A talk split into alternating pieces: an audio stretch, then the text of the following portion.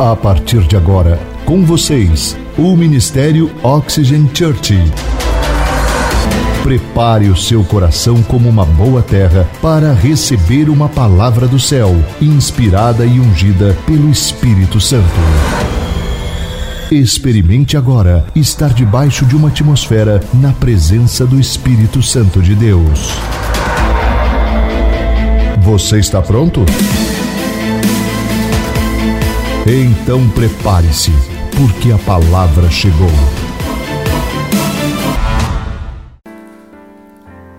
Nós estamos na nossa penúltima mensagem da série Ousadia, a chave para viver milagres.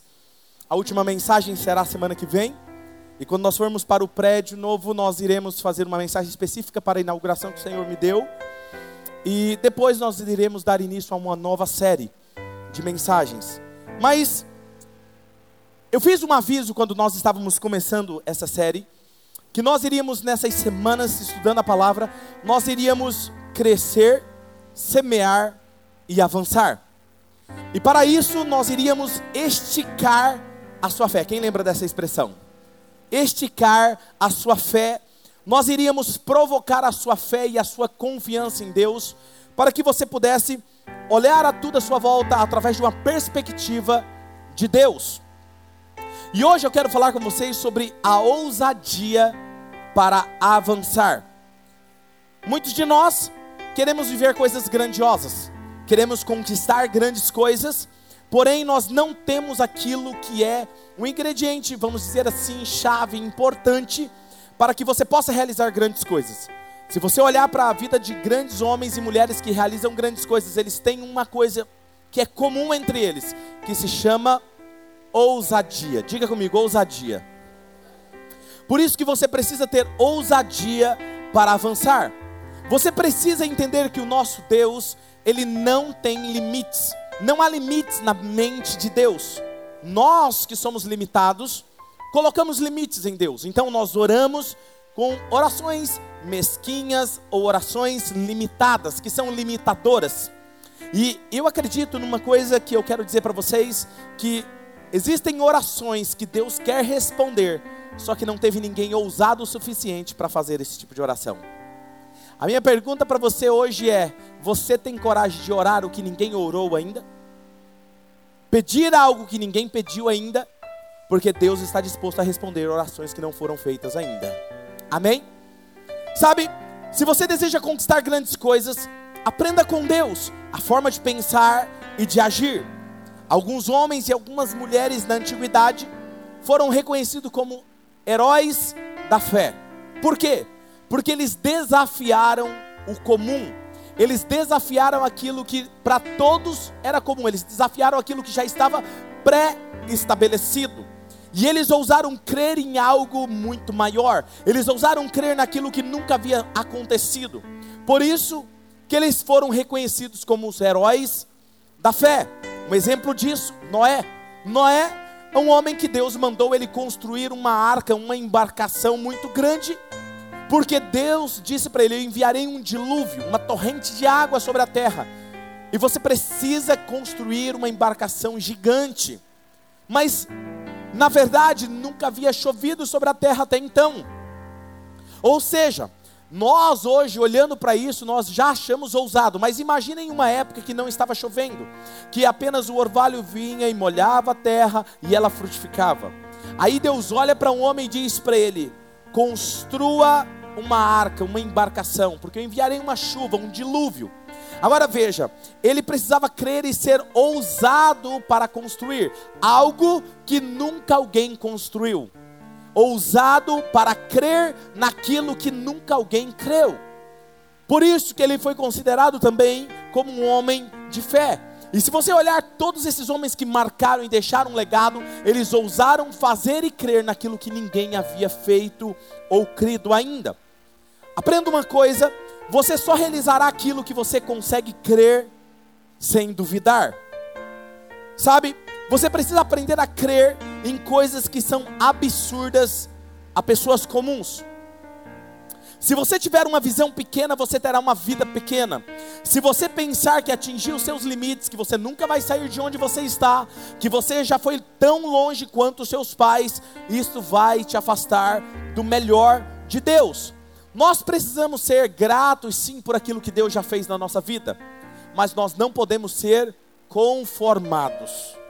Não, tá bom, não, tá bom desse jeito aqui. Ó, se eu tiver isso aqui, já tá bom. Não, seja grato, Senhor, eu sou muito grato pelo que o Senhor fez, mas eu sei que o Senhor pode fazer muito mais, infinitamente mais do que tudo que pedimos ou pensamos. Pensamos. Jesus certa vez estava explicando sobre mentalidade e ele disse algo: Você não pode colocar vinho novo em odres velhos. Um odre de vinho era um recipiente de couro que ele precisava ter elasticidade. O couro precisava, não poderia ser velho. Por quê? Porque quando era colocado o vinho dentro desse recipiente de couro, e ele fermentava, e quando ele fermentava, ele precisava da elasticidade do couro para esticar o couro e continuar retido naquele lugar. E se o odre fosse velho, ele era ressecado o couro. Então ele não tinha elasticidade, ele perdia a capacidade de se esticar. E quando o vinho fermentava, ele rompia o recipiente, ele rasgava e você perdia o bem precioso que era o vinho. Em outras palavras, Jesus estava falando: se você quer viver algo novo, você precisa mudar a sua velha forma de pensar. Se você quer viver o melhor de Deus, você precisa ampliar a sua visão do que Deus tem para você. Hoje, o que você pensa? O que é o melhor de Deus para você? Se você falasse assim, poxa vida, eu quero, eu sei que Deus vai fazer eu viver o melhor de Deus esse ano na minha vida. O que seria? Você estabeleceria um alvo para sua família, para sua empresa, para o seu trabalho, para os seus relacionamentos. Mas mesmo assim, a palavra de Deus diz: eu posso fazer infinitamente mais do que tudo o que vocês pedem ou vocês podem imaginar. Isso não é sensacional? Então nós colocamos limites em Deus. E tem um texto que é a base dessa palavra de hoje, que está em Lucas capítulo 1, versículo 37, que eu quero ler com vocês, que diz assim: Pois nada é impossível para Deus. Vamos repetir juntos? Vamos lá? Um, dois, três. Pois nada Vamos dar uma aula de grego para a pessoa que está do seu lado. Quem aqui quer dar uma aula de grego? Vamos lá? Olha para a pessoa que está do seu lado e fala assim: essa palavra nada no grego, pode falar, fala, confia em mim. Ela significa. O que, que ela significa? Está vendo como vocês sabem grego? Vocês são incríveis. Porque para Deus nada é impossível. A mensagem de Jesus, ela sempre se resumiu em duas palavras: venham e vão. Venham e vá. Venham e ide. Ele falava para os oprimidos, cansados e oprimidos: Venham a mim todos aqueles que estão cansados, feridos e oprimidos, e eu vos aliviarei. Ele sempre diz: Venham. Mas ele, Deus, ele nunca quis que os seus filhos viessem cansados e oprimidos e permanecessem debaixo da asa do Pai ali, né? Só ali no conforto. Ele sempre traz nós para perto, nos prepara para avançar. Porque ele diz: se você tem fé, se você foi salvo, se você teve a sua vida transformada, agora vá e faça discípulos de todas as nações. Quando Teve uma mulher que está lá em Lucas capítulo 7, versículo 50, 50 ele, ele disse a essa mulher: A sua fé a salvou. Agora faz o que? Vá em paz. Tiago capítulo 2, versículo 17 diz assim: Assim também a fé por si só, ela, se ela não for acompanhada de obras, ou seja, se ela não for acompanhada de ações, de atitude, ela está viva ela está uma fé sem ações, sem atitude, ela está morta. Porque não adianta eu dizer que eu tenho fé se eu não tenho atitude. Não, eu creio nisso que o pastor está falando, mas eu não tenho nenhuma atitude que comprove isso. Porque se eu realmente tenho fé, eu vou agir de acordo com aquilo que eu creio. Quem concorda comigo? Se você crê naquilo que Deus falou algo para você, você precisa executar. Vou te dar um exemplo. Tem uma membro da nossa igreja, uma voluntária, que ela me disse que há muito tempo atrás Deus disse para ela: estude inglês. E ela não sabia, ela está aqui me ouvindo. Ela não sabia por quê, mas ela, você acabou estudando? Não. Não. Ela não fez. Hoje faz sentido para ela. Por quê? Porque eu vou precisar dela em vários lugares do mundo. O que, que você tem que fazer agora, filha? Estudar inglês. E aí o que acontece? Olha lá, leva o intérprete, você viu? Já se ofereceu. E o bom é que ele é intérprete e ele canta. Não vamos com. então o que acontece? Quando Deus te fala algo, você precisa agir em fé. Mesmo que não faça sentido, mas se você tem certeza que foi Deus que te falou aquilo, obedeça, porque você vai ver o resultado daquilo. Amém? Talvez você está aqui buscando uma resposta de Deus e talvez Deus colocou um sonho absurdo aos olhos humanos, absurdo aos olhos daqueles da sua família, dos seus parentes que estão mais próximos a você, e às vezes alguns tentam colocar você dentro da caixinha do quadradinho do comum. E eles falam assim: "Não, desiste desse negócio. Você já insistiu demais. Para com isso. A vida está passando. Olha, começa a fazer como fulano, faça como seu primo, faça como aquela pessoa." Se Deus mandou você fazer isso, continue. Continue, continue, porque na hora que acontecer, vão parar e perguntar, mas como? Você fala assim: acredite naquilo que Deus falou para você. Uau, não é assim? E nós precisamos aprender a ampliar a nossa fé. Quando você olha, por exemplo, para Noé, você vê, Deus está falando para ele: construa uma arca. Em outras palavras, Deus está falando: Construa algo que ninguém construiu. Faça algo que ninguém fez ainda. Ele não tinha uma referência, ele não tinha alguém, ah, eu vou fazer como fulano, eu vou fazer como João, porque João criou um barco gigante quando isso aconteceu. Não. Ele estava construindo algo que não foi construído ainda. Se Deus mandasse você fazer algo que ninguém fez ainda no mundo, você teria coragem? Vão melhorar. E se quando você começasse a executar, todo mundo começasse a chamar que você estava louco. Que as leis da natureza vai contra aquilo que você está fazendo. Você continuaria crendo? Isso é uma fé ousada. O problema é que nós não vivemos grandes conquistas, porque nós não temos ousadia para crer o suficiente. Sabe? Deixa eu te fazer uma pergunta. Se você tivesse que uma pessoa vai morar com você para o resto da sua vida, ou melhor, por toda a eternidade, na sua casa, com você, você iria querer que essa pessoa morasse com você por toda a eternidade se essa pessoa não gostasse de você, não amasse você? Não, claro que não, não é verdade? Mas já que vai morar comigo por toda a vida, né, eternidade, pelo menos que goste de mim, não é verdade? Agora veja, é o mesmo com Deus. Tem pessoas que ela não ama Deus, ela não gosta de Deus, ela não vai morar no céu. Por isso que um dos mandamentos de Deus é o que? Amarás o Senhor sobre todas as coisas. Deus nos colocou na terra para nós nos prepararmos e escolhermos. Se nós amamos Ele, Ele não quer obrigar ninguém, e Deus não obriga ninguém. Ele convida você. Ninguém é obrigado. Quem está me entendendo?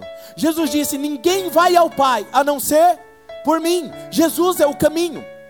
A Bíblia nos diz em Lucas capítulo 14, a seguir, do 16 a seguir até o 24, vai contar que Jesus ele conta uma história, e ele fala assim: olha, o reino dos céus é parecido com isso. Um homem resolveu fazer um banquete, um dos maiores banquetes do universo. E ele convidou a todos. E um deu uma desculpa dizendo assim: "Ah, eu não posso ir porque eu comprei alguns campos e eu preciso ir olhar como é que está esses campos". O outro disse: "Olha, eu também não posso ir porque eu comprei uma junta de bois e eu não posso comparecer nesse banquete". E o outro disse: Olha, eu me casei, eu também não posso ir. Veja que todos eles foram convidados, mas eles rejeitaram o convite. E aí Jesus diz assim: que este homem diz assim, ó, para o servo: Olha, saia e convide a todos que você encontrar na rua. Todos, coxo, manco, cego, qualquer um. Porque naquela época, quem era coxo, cego, manco, eles não eram bem quistos, não eram é, bem vistos porque eles tinham deficiências. Então, na verdade, eles não eram, a, a sociedade meio que excluía eles. E fala: convide a todos, mas esses que foram convidados e rejeitaram não participará do meu banquete. E aí, olha só, para traduzir na nossa linguagem seria assim: alguém falou assim: Olha, eu comprei uns terrenos aqui na cidade e eu não posso comparecer ao seu banquete. É quando você coloca as suas conquistas à frente de Deus. Outros diria assim: Ah, eu comprei uma junta de bois. Na nossa linguagem seria: Olha, eu tenho uma grande equipe no meu trabalho, na minha empresa agora. Eu preciso treiná-los. Eu tenho mais coisa para fazer do que isso. É quando você coloca a sua vida profissional à frente de Deus. E aquele falou: Não, eu me casei, eu não posso ir nesse banquete. Espera aí, sério? É quando você coloca o seu relacionamento, e esse relacionamento começa a impedir você de viver uma vida com Deus. Escuta o que eu vou te falar: um relacionamento que te impede, você que está namorando, se o seu namoro impede você de ter um relacionamento com Deus, esse namoro não é de Deus. Não ouvi nenhum amém. E aí Deus fala assim para ele, o servo vem e fala assim: Olha, eu fiz tudo o que o senhor falou e a sua casa ainda tem lugar. E aí ele diz: Então faça o seguinte: saia pelos vales, pelos valados, vai, entra em todos os lugares, force-os a entrar para que a minha casa esteja cheia. Veja que o forçar aqui, a ideia no original é insista, insista, convença eles, porque o meu desejo é que a minha casa esteja cheia. Deus quer milhares e milhares de pessoas com Ele no céu. E o que vai definir isso é se a pessoa aceita o convite ou não. Sabe? Agora olha, se você é um servo de Jesus, qual é o seu papel? Qual foi o papel desse servo? Apenas convidar. Quem foi convidado, decide se quer ir ou não. Esse é o nosso papel, é apenas convidar. Agora preste atenção. Algumas pessoas falam assim: ah, pastor, fala a verdade. O senhor está falando de crescer a nossa igreja, a nossa igreja já é grande. Você já ouviu a frase assim, ó? Eu gosto de igreja pequena. Quem já ouviu isso? É, ninguém quer levantar a mão agora, né? Mas eu escuto esse dia. Ah, pastor, é que eu gosto de igreja pequena. Tá. Você gosta de igreja pequena. Se nós, quando tivéssemos 100 membros, nós tivéssemos pensado assim: não, vamos manter só esses 100 membros aqui Vamos, vamos, vamos ficar só aqui, tá bom demais. Muitos de vocês não estariam aqui. Se nós tivéssemos pensado assim quando estávamos com 500, com mil, o que, que nós teríamos pensado? Não, vamos ficar aqui, ó. ó não, ó, pastor, para que mudar de prédio? Vamos manter aqui nesse prédio. Não, faz o seguinte, pastor, mantenha a porta fechada, não deixe esse povo do lado de fora, não, porque está perdendo a excelência. Ó, faz o seguinte, pastor, fica aqui outras pessoas que não conhecem Jesus não teriam oportunidade de conhecer. Quem concorda comigo? Está sendo bom para você cada semana você viver o que você está vivendo? Muitas pessoas falam assim, pastor, é extraordinário o que Deus fez na minha vida. Depois que eu comecei a vir, a minha vida mudou, meu casamento mudou, minha vida foi transformada. Por que, que aqueles seus amigos e os seus vizinhos não podem viver o que você está vivendo? Não seria egoísta demais da nossa parte? Porque Deus olha e fala assim: Eu quero a minha casa cheia. Sabe? Lucas capítulo 14, versículo 23 vai dizer isso. Eu quero a minha casa, que a minha casa fique cheia. E quais são as oportunidades? Pastor, tá bom, a nossa igreja vai crescer, vai para um lugar maior, eh, mas como que eu posso participar de forma prática disso? Se você é um dos voluntários, você vai poder nos ajudar a implantar esses 45 novos campos. Ai, eu posso, pastor? Lógico. Você deve. Muitos voluntários da nossa casa vão viajar semana após semana, juntamente com esses pastores, para começar nessas novas cidades. E precisa de voluntários até eles terem a equipe deles lá. E isso é apaixonante, não tem coisa melhor você ver uma obra começando. Eu estava falando outro dia com a minha esposa, com meus líderes dos pastores, mandei fotos para eles de algumas igrejas de amigos meus que estão começando em outros lugares, África do Sul, Estados Unidos, começando numa casa, numa sala. Porque eu comecei numa casa. Isso me apaixona. Eu falei, Jesus, como eu tenho vontade de começar de novo do zero. Eu tenho, porque é muito lindo você ver as pessoas crescendo, amadurecendo, e você vê tudo que está acontecendo aqui. Sabe, é possível. Então, a nossa primeira visão para os próximos meses é: eu quero desafiar você a orar e confiar. Eu já disse isso há algum tempo atrás, mas eu quero reforçar isso. Para que você, que Deus te deu o privilégio de encaminhar três novas pessoas a Cristo Jesus nesse próximo ano. Amém? E você vai levar essa pessoa até Jesus, você vai encaminhá-la até o batismo. Você não precisa fazer nada, nós vamos pregar a palavra para ela, nós vamos ensinar, batizá-la. Você vai integrar ela no corpo de Cristo, que é a igreja, e você vai ver essa pessoa amadurecendo. Não é incrível isso? Sabe, nós queremos incentivar você. Deixa eu te fazer uma pergunta. Vai alguém estar no céu por causa de um convite que você fez? Se pergunte isso agora a você mesmo. Vai ter alguém no céu que você conseguiu pregar as boas novas e que está vivendo uma nova vida por sua causa? Isso deve ser algo que deve fazer refletir. A nossa segunda visão como igreja nos próximos meses é: nós iremos conectar a nossa igreja ao mundo através da tecnologia, unindo pessoas de diferentes cidades, estados ou países com línguas diferentes, mas todos falando a mesma coisa. Romanos capítulo 15, versículo 6 diz: Para que com um só coração e uma só voz vocês glorifiquem a Deus e Pai do nosso Senhor Jesus Cristo. Então, se você entende de tecnologia, se você fala fluente o inglês, ou você fala fluente o espanhol, tá aí uma boa área para você ser voluntário. Sabe por quê? Porque nós teremos tradução simultânea nas transmissões dos nossos cultos. Alguém em qualquer lugar do mundo pode entrar, clicar e assistir a pregação na língua deles. Então eu posso, pastor? Você deve.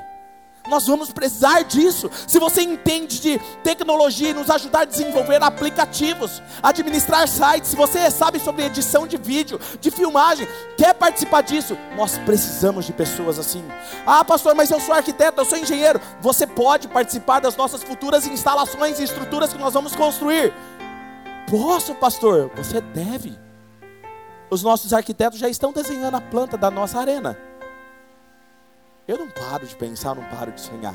Como diz meu amigo Gui, fala assim: eu não tenho dúvida, isso vai acontecer. A questão é quem vai participar disso. Não é verdade?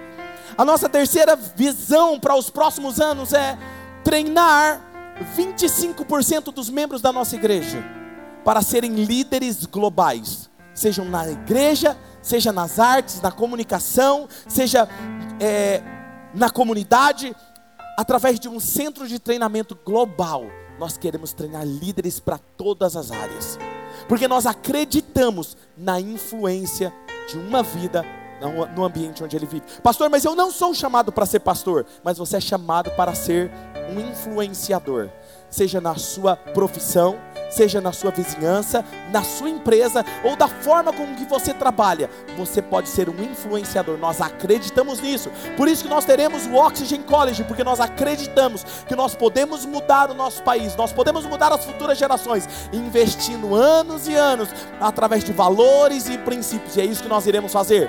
A questão é, quem vai fazer isso conosco? Nós acreditamos nisso. Efésios capítulo 4, versículo 12 diz: "Com o fim de preparar os santos para a obra do ministério, para que o corpo de Cristo seja edificado." A igreja continua avança. Sabe? Você pode nos ajudar com o OI. O que é isso, pastor? O Oxygen Experience. É o que? É uma semana onde vai ter alguns dias da semana onde pastores e líderes de todo o Brasil ou de fora do, do país podem vir e serem treinados aqui conhecer o que nós estamos fazendo. Eu recebo mensagens direto no e-mail, no meu WhatsApp, no Instagram, nas redes sociais, de pastores e líderes de vários lugares, dizendo assim: Pastor, quando será isso? Eu quero saber como você trabalha, eu quero saber o que vocês estão fazendo, eu quero aprender com vocês. Essa semana, nosso secretário recebeu mensagem de um pastor do Maranhão, dizendo: Eu quero me programar, eu quero estar aí com vocês, eu quero aprender o que vocês estão fazendo. Sabe, gente, o que nós estamos vivendo é peculiar. E eu posso ajudar, pastor? Você deve. Quem está me entendendo? Não é demais isso? O que vocês estão vivendo é único, sabe? Não existe coisa mais preciosa do que poder ajudar pessoas, treinar pessoas. Pastor, e como nós vamos fazer isso? Primeiro, nós vamos depender totalmente de Deus. Depender totalmente de Deus. Aprenda a depender de Deus. Quando Deus te dá uma visão, ela pode ser absurda, grande demais, mas dependa de Deus. Porque se Deus não fizer, em vão serão os seus esforços. Dependa de Deus. 1 Crônicas 16, 11 diz: Olhem para o Senhor e para a sua força, busquem sempre a sua face. Vamos orar, vamos buscar, vamos entender o que Deus está fazendo, vamos buscar a força dEle, a ajuda dEle. porque o que ele empodera, ele capacita. Paulo, ele dependia totalmente do Espírito Santo. Paulo tinha alguns lugares que ele iria pregar e o Espírito Santo falava assim, eu, ele falava, eu fui impedido pelo Espírito Santo de pregar naquele lugar, na Ásia. Em outros lugares, o Espírito, através de visão, dizia a ele: atravessa a Macedônia e pregue a palavra. Um líder cheio do Espírito Santo, ele é dependente de Deus.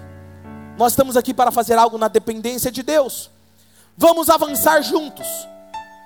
Você nunca. Eu, outro dia eu postei nas minhas redes sociais dizendo assim: o sucesso não é de uma pessoa só, é o resultado de um todo. Vou te fazer uma pergunta. Uma gota de chuva pode fazer diferença num deserto? Apenas uma gota de chuva pode? E milhões de gotas de chuva pode fazer a diferença num deserto?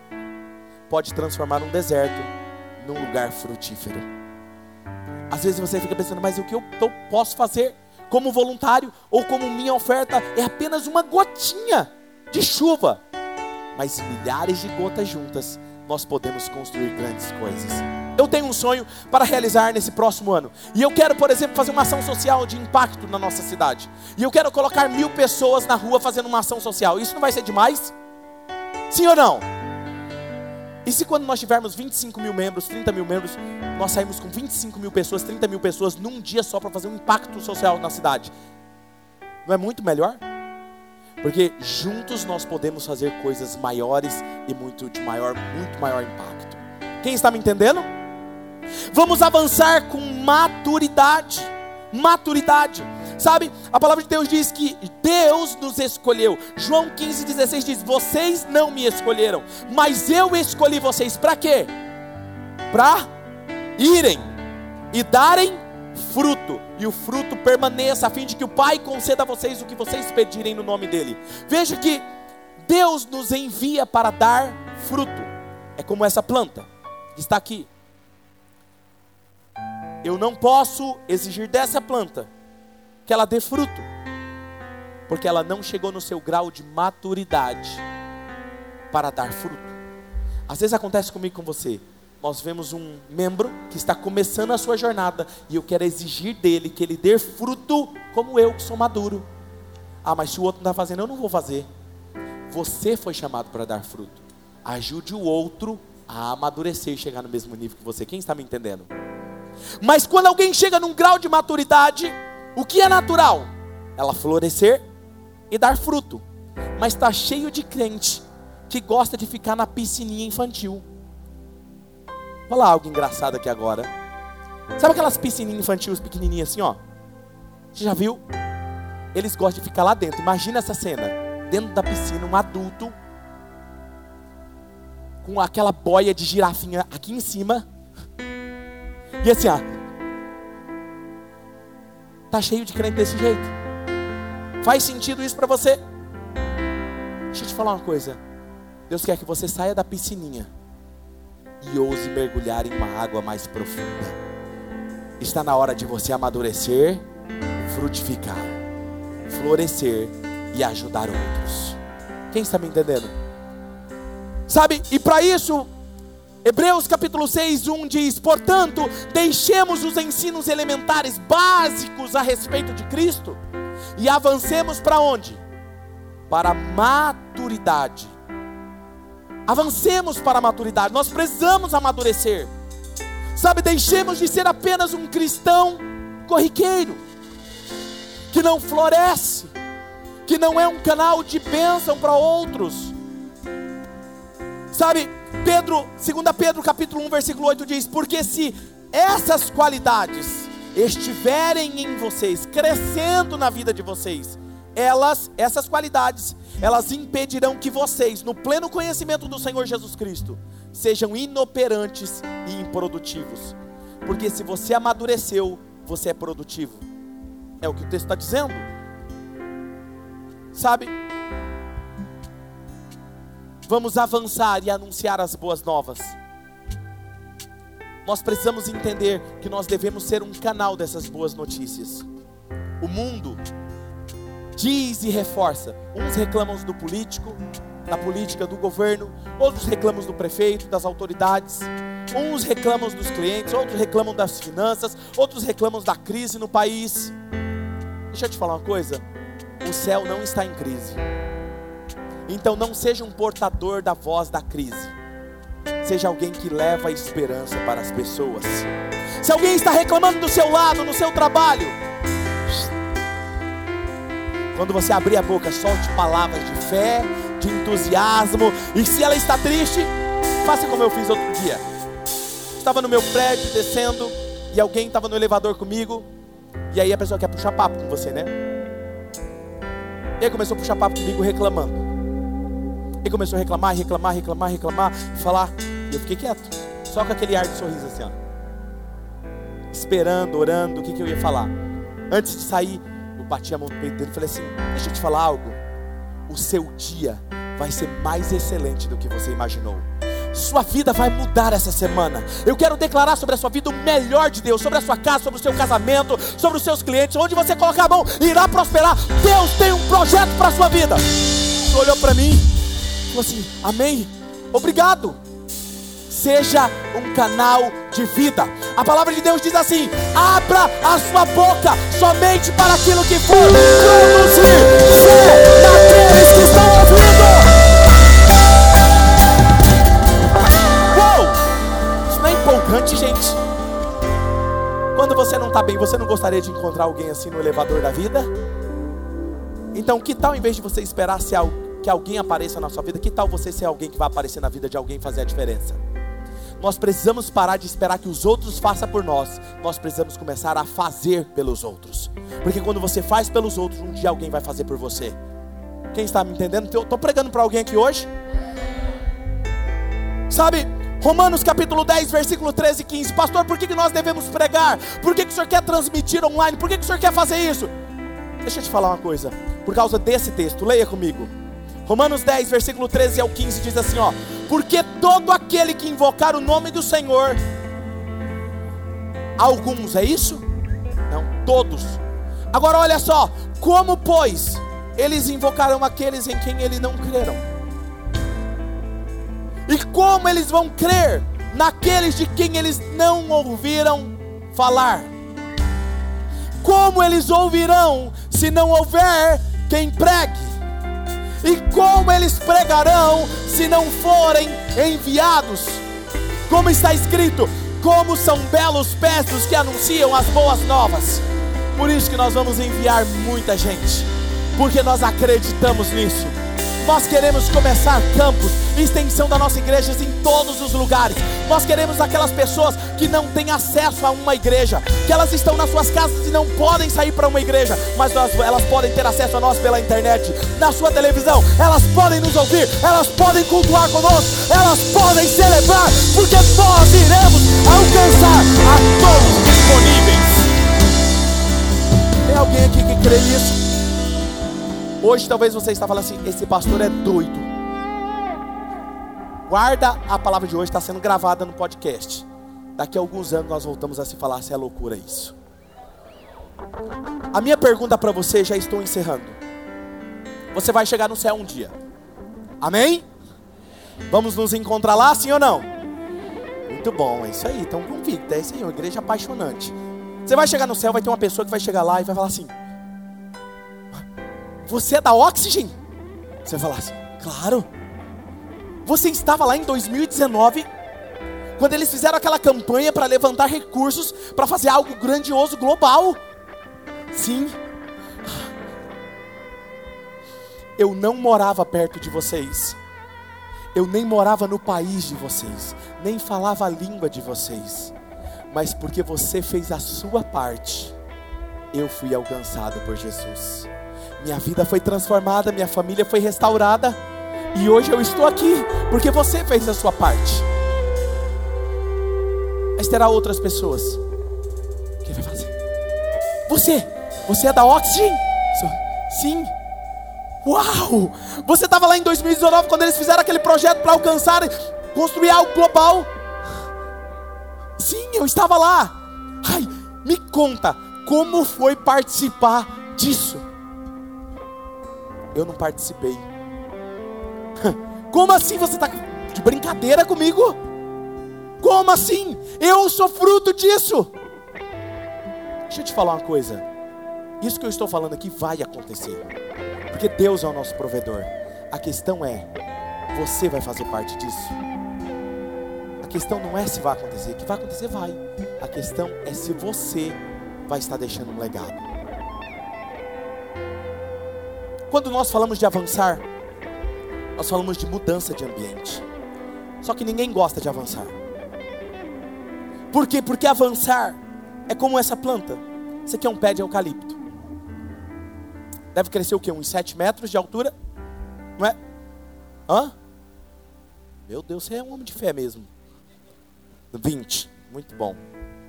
Não sei aqui, mas eu vou confiar aqui, né? Que cresça muito. Eu perguntei para a pessoa que trabalha com isso. Eu falei assim: me conta, se eu quiser deixar aqui nesse vaso, onde eles estão?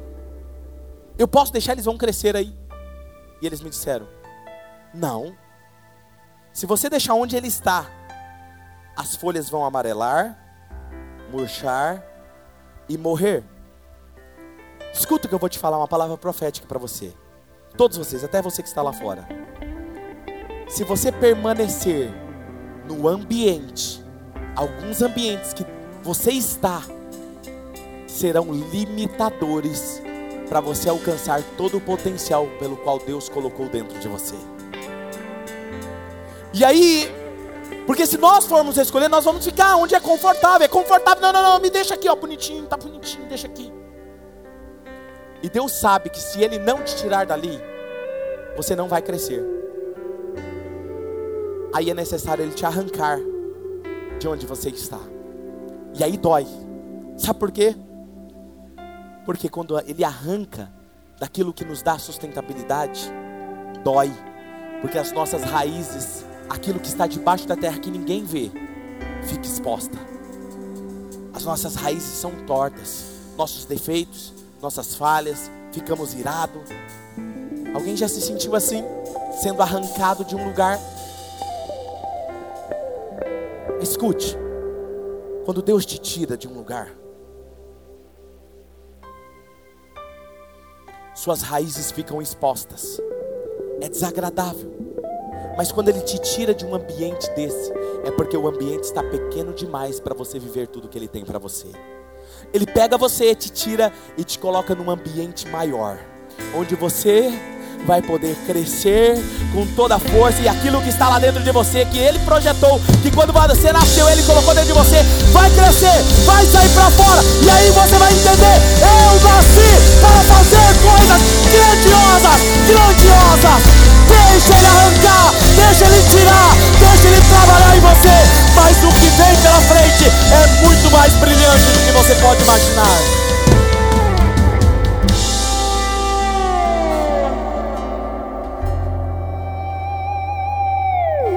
Qual é o legado que nós estamos deixando? Eu não sei você.